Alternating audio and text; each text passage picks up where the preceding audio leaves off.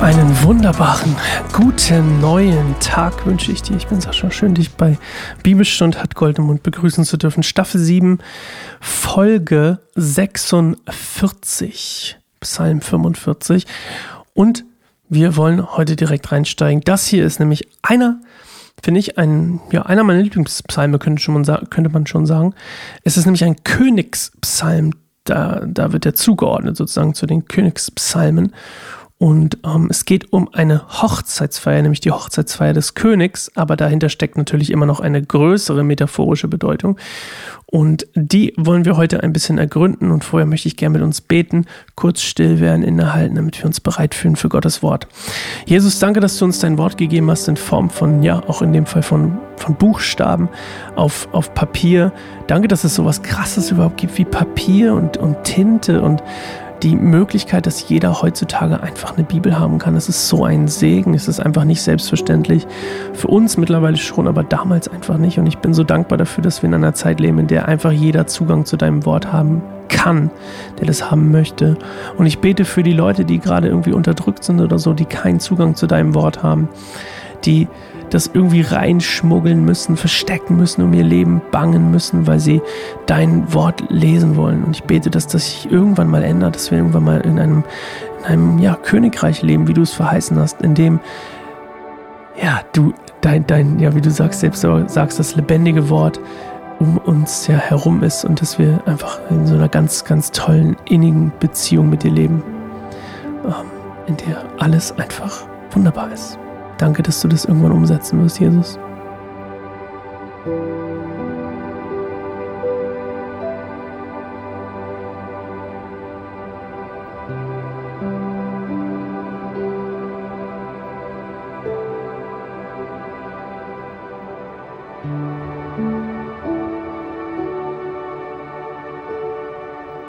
Psalm 45.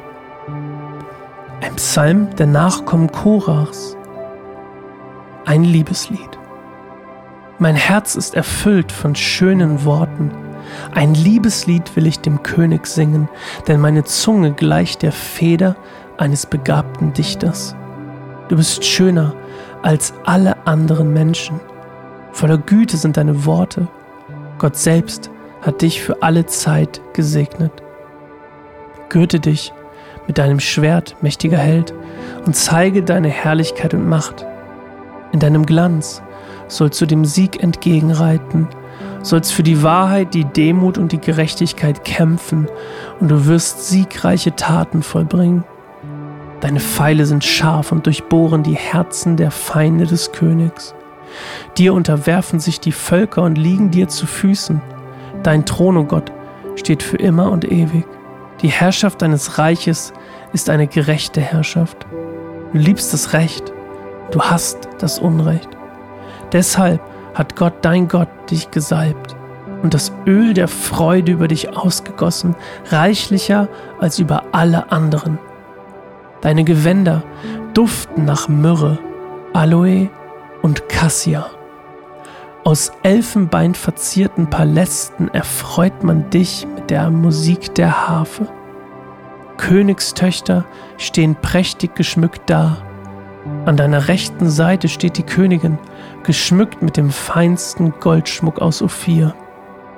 Höre mich, Königstochter, und nimm dir zu Herzen, was ich sage. Vergiss dein Volk und deine ferne Heimat, denn dein königlicher Gemahl freut sich an deiner Schönheit. Verehre ihn, denn er ist dein Herr. Die Einwohner von Tyrus werden dich mit Gaben überschütten Reiche Männer werden deine Gunst suchen. Herrlich geschmückt wartet die Königstochter an ihren Gemächern gekleidet in ein goldenes Gewand. In ihrem kostbaren Gewand wird sie dem König zugeführt. Von ihren Brautjungfern begleitet werden ihre Freundinnen zu ihr gebracht. Unter Freudenrufen und Jubel ziehen sie in den Palast des Königs ein. Deine Söhne werden Könige sein wie ihr Vater. Du wirst sie zu Herrschern über viele Länder machen. Ich will deinen Namen ehren von Generation zu Generation. Darum werden die Völker dich allezeit loben. ein Königspsalm. Ein Liebeslied. Ach, schön, wirklich ein, ein, ein sehr schönes, ich finde ein sehr schönes Bild an einer Hochzeit hier, ähm, einer Hochzeitsfeier, inklusive allem drumherum sozusagen und auch der Herrlichkeit. Und das ist natürlich auch, du erinnerst dich bestimmt, du weißt das bestimmt schon, Gott bezeichnet ja uns ja auch, also sozusagen, wir uns Christen als seine Braut. Und du hast es dir wahrscheinlich schon gedacht, Psalm 45 ist nämlich ein, wenn man so will, schöner, lyrischer Hinweis auf Jesus. Auf die ewige, ja, auf die, auf die quasi ewige Herrschaft, wenn man so will. Oder auf die Verheißung, besser gesagt, des, dieses ewigen Thrones in Vers 7 und 8. Und dass dieser quasi, diese, dieser ewige Thron für das Haus David verheißen ist. Übrigens nachzulesen mal, wenn man, wenn du möchtest, in 2. Samuel, ähm, Kapitel 7, Vers 16.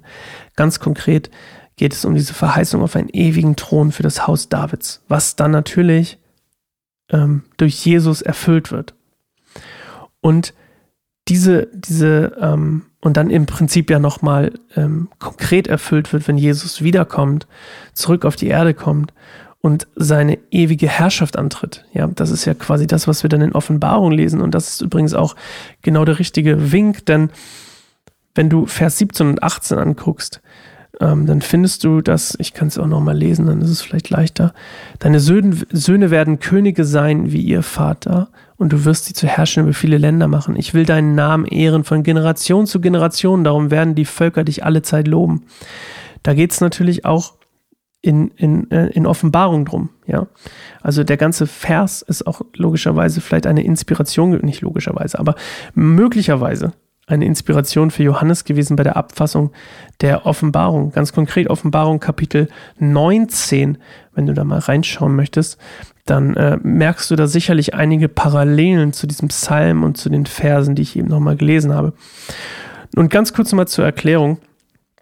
Myrrhe, wer das nicht kennt, das ist ein wohlriechender Balsam, den man von Bäumen im alten Orient gewonnen hat. Also das war quasi der, der ich will sagen, wie, Honig, aber nee, wie Honig sag ich. wie Honig ist geil. Ähm, wie, wie heißt denn das? Ähm, oh, wie heißt denn das auf den Bäumen? Jetzt bin ich auch richtig, egal. Myrrhe auf jeden Fall. Wie heißt denn das auf den? Ich komme nicht auf den Namen. Ich habe gerade einen richtigen Hänger. Ähm, das, was so klebt an manchen Bäumen.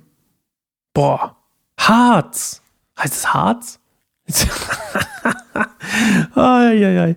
Gut, dass ich keinen Naturpodcast mache. Ich habe echt gar keine Ahnung. Meine Tochter sagt, zeigt immer auf irgendwelche Vögel und sagt dann, oh, schau mal, das ist ein Nö. Und ich dann so, woher weißt du, was das für ein Vogel ist? Oder sie fragt, ist das ein Hä? Und ich dann so, äh, keine Ahnung. Aber immer wieder faszinierend, dass äh, manche Menschen dafür mehr Talent haben als andere. Aloe, kennst du vielleicht Aloe Vera? Schon mal bestimmt gehört. Aloe ist auch ein tatsächlich ein wohlriechendes Holz. Das konnte man auch gewinnen im alten Orient. Das waren alles sehr kostbare Dinge. Und Cassia ist, ähm, wird gewonnen aus, einer, aus der Wurzel einer Pflanze. Das ist auch etwas sehr ähm, Edles. O4 wird hier noch erwähnt, das kann ich noch sagen. Goldschmuck aus O4. Und O4 ist ähm, ja in der, also historisch gesehen ein berühmter Fundort für Gold. Und dieser, dieser, also in der Antike und dieser, dieses Gold quasi, oder beziehungsweise diese Stadt O4 oder dieser Ort, man weiß nicht genau, was es war, ähm, war möglicherweise im Westen der arabischen Wüste. Ja, im Westen der arabischen Wüste. Dafür gibt es ein paar Hinweise, da kannst du gerne auch mal googeln. Es ist äh, sehr spannend. Es ist nämlich ähm, dieses O4 wird nicht nur hier erwähnt, sondern auch noch an anderen Stellen in anderen Büchern oder historisch gesehen ähm, an manchen, manchen Überlieferungen. Okay, ja, also ein Königspsalm zur Hochzeitsfeier des Königs. Vielleicht ja mit der Braut, also mit der Gemeinde, mit uns. Ja, also Psalm 45 ein Hinweis auf Jesus. Okay. Und damit sind wir fertig für heute. Psalm 45. Ich freue mich, wenn du morgen wieder dabei bist zu Psalm 46. Lass mich kurz vorweg gucken, was Psalm 46 ist. Ein Zion-Lied. Uh, ein Zion-Lied. Und was das genau bedeutet, ähm, Zion weißt du vielleicht schon, aber was ein Zion-Lied ist, das ähm, erfährst du morgen. Ansonsten geh gerne auf YouTube oder Spotify, lass gerne eine Bewertung hier oder eine bei Apple Podcast, wo auch immer du gerade bist. Würde mich freuen. Hilfst uns damit sehr bei unserer Arbeit für Jesus. Okay, bis morgen. Tschüss.